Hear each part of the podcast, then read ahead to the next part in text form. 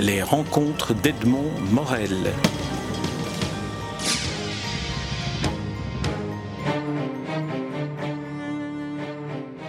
Yves Sante, André Juillard, nous nous rencontrons à l'occasion de la publication du dernier album en date des aventures de Black et Mortimer, Le Serment des Cinq Lords.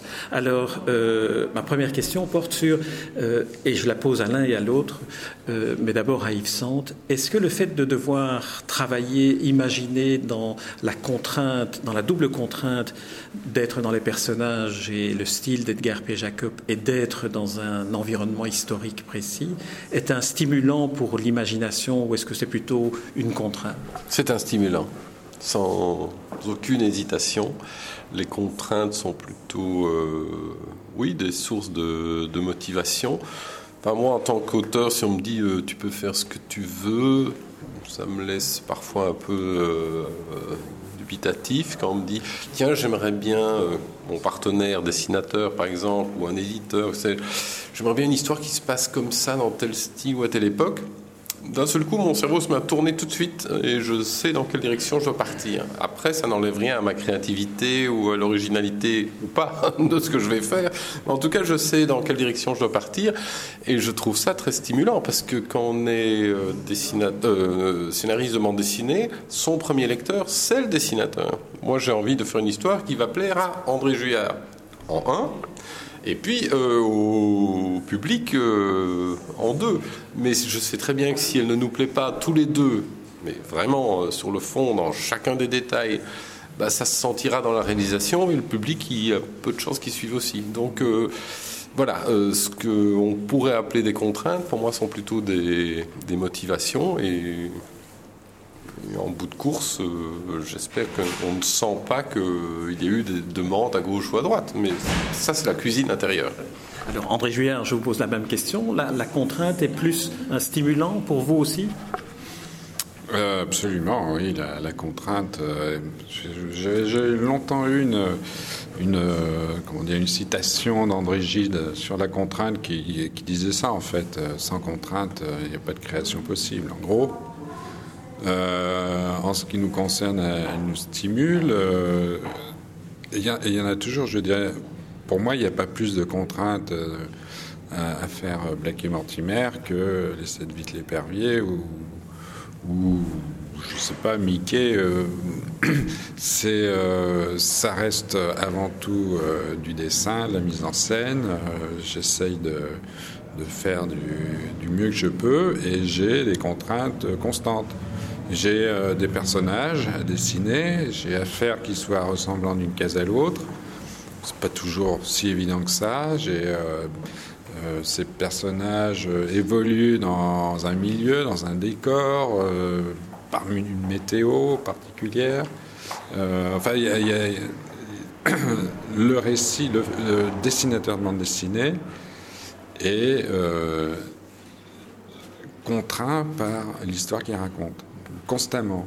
Mais c'est une, une, contrainte euh, librement, librement acceptée. Euh, peut-être masochiste, mais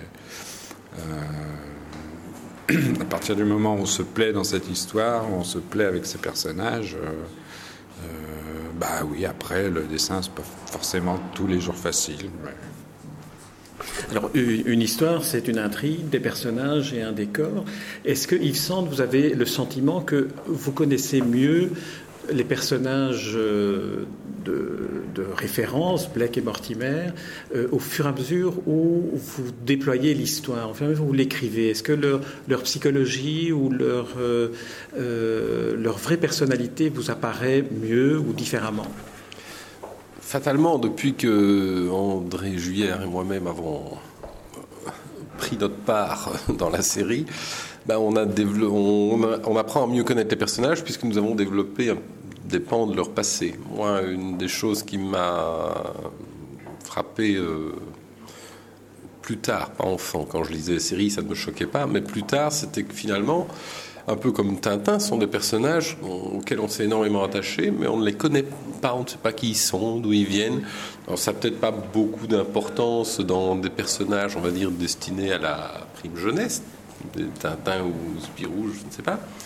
Sur Blake et Mortimer, ce sont des personnages adultes. Je trouve ça un peu étrange. Et c'est André qui, à un moment donné, m'a rappelé qu'il y avait des biographies écrites par Jacobs lui-même dans l'opéra de papier, euh, son autobiographie, et qu'il y avait peut-être moyen d'en faire quelque chose. Donc je me suis replongé dedans et effectivement j'ai constaté que Jacobs avait jeté les bases d'une euh, personnalité en fait à travers le cursus scolaire, universitaire, euh, professionnel des personnages. On peut deviner une forme de personnalité qui, qui pointe, qui grandit, qui se dirige vers. Mais ça n'avait jamais été Peut-être que Jacob aurait voulu le faire s'il avait eu le temps ou pas, on ne le saura sans doute jamais. Mais euh, puisqu'il avait planté ces bases-là, on s'est dit pourquoi ne pas les exploiter afin d'offrir au public des, années 2000 ce qu'il attend, à savoir un peu plus de consistance, peut-être d'humanité derrière les, les héros qui sauvent le monde à chaque album. Donc on y allait par toutes petites touches, commençant par le passé. De, euh, des deux personnages, leur rencontre, puis un peu plus sur le passé de Mortimer, ses premiers amours, etc. Puis bon, on se rendait compte que, comme dans l'œuvre de Jacobs d'ailleurs, euh, Blake était un peu mis au second plan, donc on a voulu corriger ça dans le Serment des Cinq Lords en, approchant un peu plus le passé de Blake avec des, des moments qui pour nous, euh, je crois, sont très importants, comme celui où où il avoue avoir eu un doute par rapport à euh, son métier, son service à la couronne, quand on lui demande pour raison d'État de participer à l'élimination d'un de ses propres héros. On, sent que l'homme a été humain, qu'il a eu des doutes et des questions qui ont fait qu'il a quitté les services secrets pour y revenir plus tard. Alors c'est par toutes petites touches, c'est pas le fond de l'intrigue de l'album, mais je crois qu'album après album, récit après récit, on, on espère en tout cas amener les lecteurs avec nous à les découvrir un peu plus personnellement. Voilà. André Juillard, une question, mais cette fois-ci d'un autre type. Comment, euh, comment travaillez-vous avec le scénariste, avec Yves Sand? Est-ce qu'on on, peut percevoir qu'il y a, notamment sur la partie histoire vraie, avec l'intrusion de ce personnage de Lawrence dans, cette histoire-ci, on peut imaginer qu'il y a une recherche documentaire et historique. Est-ce que dans le cas de, de, votre travail, lorsque vous recevez le scénario d'Yves Sand, est-ce que vous vous dites là, euh, il y a un travail à faire de euh, de recherche iconographique et documentaire sur l'époque, ou est-ce que tout votre matériau est déjà prêt? Non, non, non, ça c'est le... quand je reçois le, synopsis, pour commencer, euh, euh, tout reste à faire. Là, je n'ai pas encore commencé à travailler sur la, question. ensuite, ensuite bon, le synopsis me, me, plaît, je le lis à Yves qui se met en, à écrire le scénario proprement dit, c'est-à-dire le découpage page par page, case par case, avec tout, euh, avec les dialogues, enfin un scénario de bande dessinée. À ce moment-là, on se dit tous les deux, euh, bon, Oxford, c'est pas très loin, on va y aller. Et on se rend sur place et, euh, là, on fait des, repérages, on découvre les lieux, et là, vous y allez ensemble, avec le scénariste et dessinateur. Oui, nous y sommes allés ensemble. Et euh, on découvre les lieux, on s'aperçoit qu'il y a deux, trois détails qui ne euh, fonctionnent pas avec la réalité, notamment euh, les objets que Yves avait choisis, les objets qui allaient être dérobés au musée euh, il n'existe pas finalement, et on s'est dit pourquoi ne pas prendre des objets qui existent réellement dans ce musée? On a fait le tour des salles et on a choisi quelques-uns. Euh, voilà, ça sert à ça aussi. Et puis à voir les lieux, euh, comme au théâtre, quoi, par où on sort de la pièce. Ou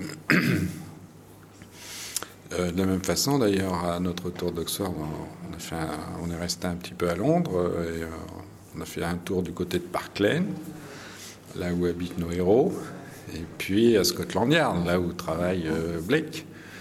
Euh, non, c'était très plaisant de pouvoir euh, vraiment préciser ces lieux, voir le contre-champ, ce qu'il y a en face de l'appartement de Park Lane, par exemple, le début du, de Hyde Park.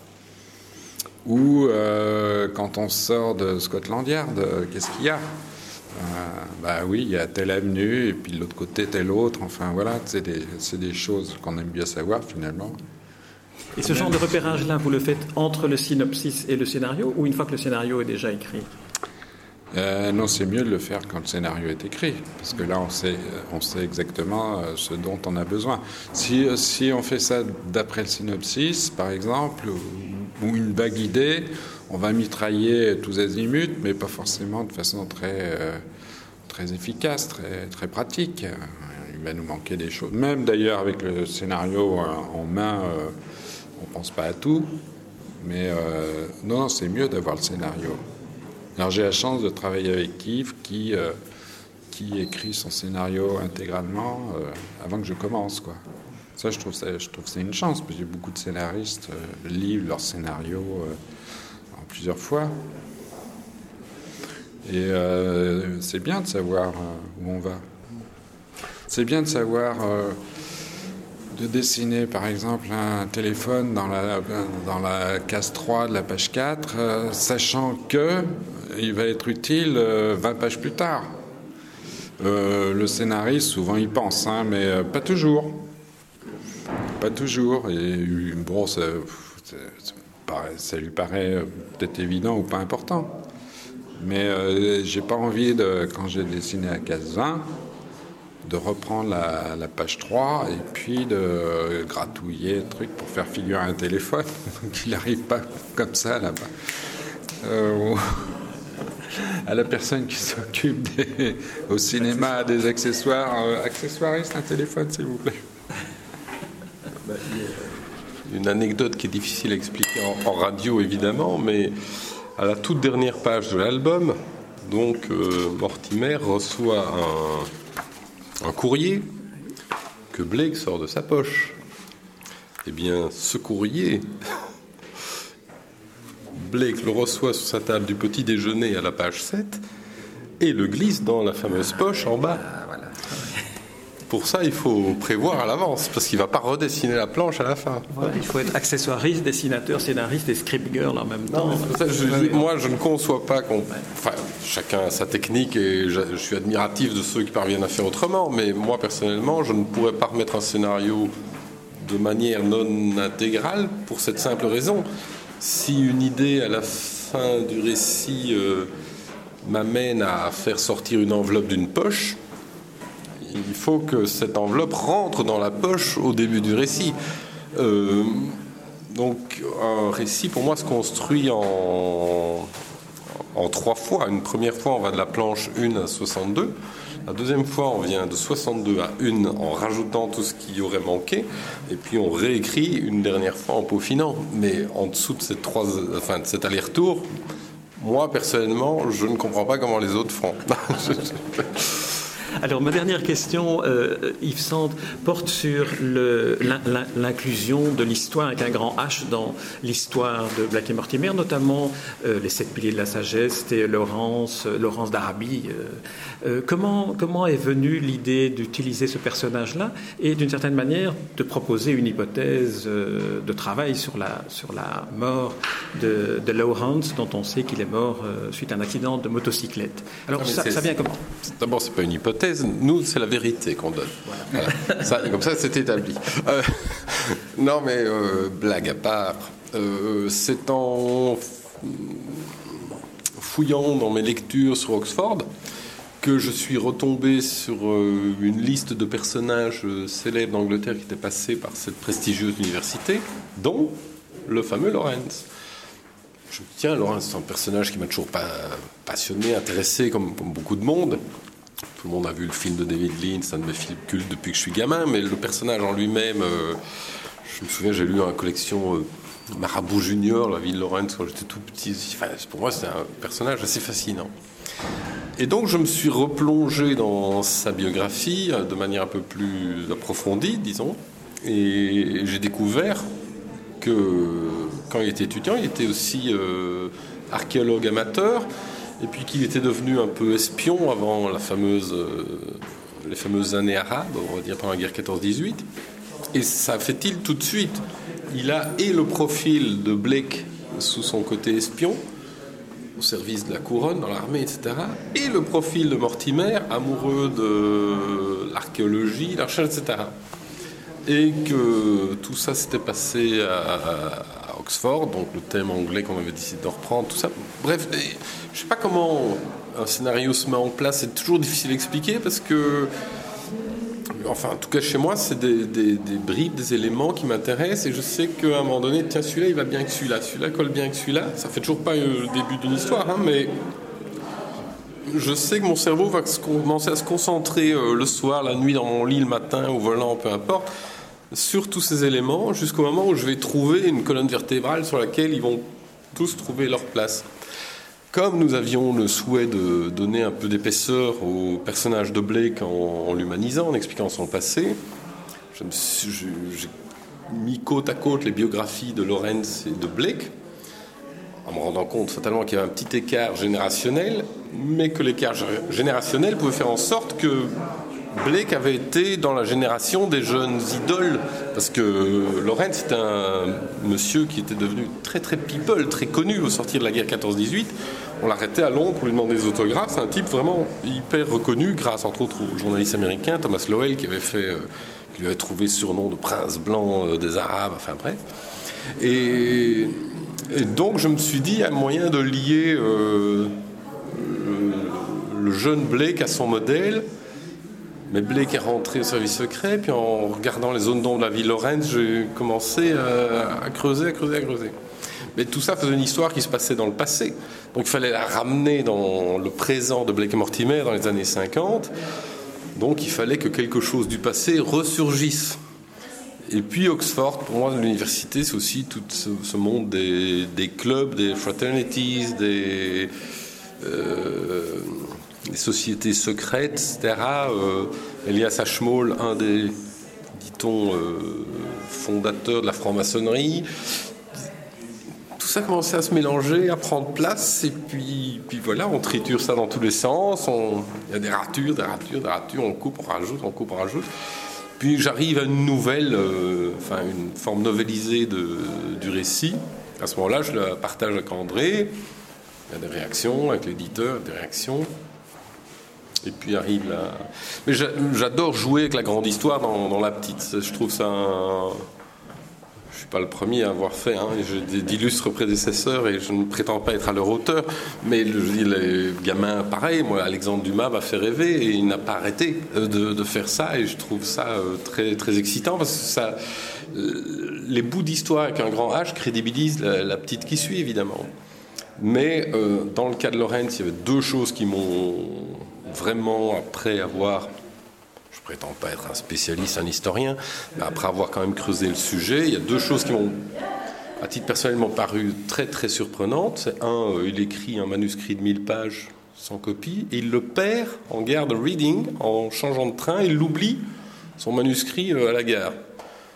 Moi qui écris quelques lignes dans ma vie, euh, je sais que quand j'ai des notes uniques sur une feuille, elles ne me quittent pas d'un iota. Hein. Je prends l'avion, ça va pas dans la soute dans ma valise. Le scénario, il est avec moi, sur moi, euh, jusqu'à ce que j'ai une copie. Euh, donc ça, ça me paraissait quand même très très étonnant. Et puis sa mort, reste, il y a toujours un petit bout de mystère puisqu'il y a eu un témoin à l'époque, donc ça s'est repris dans les journaux britanniques de l'époque. Aujourd'hui avec Internet, c'est génial parce qu'on peut retrouver tout ça. Et que ce témoin, un caporal de la base Bovington, qui était pas loin, qui promenait son chien, juré, je, c'est grand Dieu, qu'il y avait une voiture noire qui venait de croiser euh, le motard avant l'accident. Or, les deux cyclistes qui sont sur la route, eux jurent le contraire, ce qui est très bizarre parce qu'ils sont plus près. Et, euh, cerise sur le gâteau, le seul témoin qui prétend qu'il y avait une voiture noire se suicide par arme à feu l'année qui suit. Fin de l'histoire, dans tous les livres, euh, l'accident et la thèse, voilà. Ce qui est fort possible. Je ne dis pas que je détiens la vérité, mais. C'est ce que vous disiez au début de la réponse. C'est-à-dire que le, le récit, comme tout récit, raconte la vérité. Mais moi, je ne prétends pas la détenir. André Juillard, vous alliez, vous alliez dire quelque chose?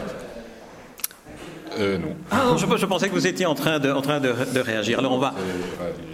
enfin, oui. Positivement à, ce qu'il raconte.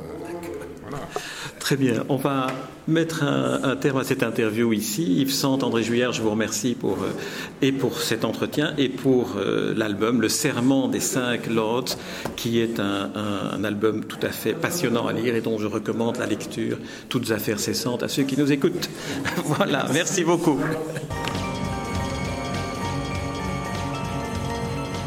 Les rencontres d'Edmond Morel.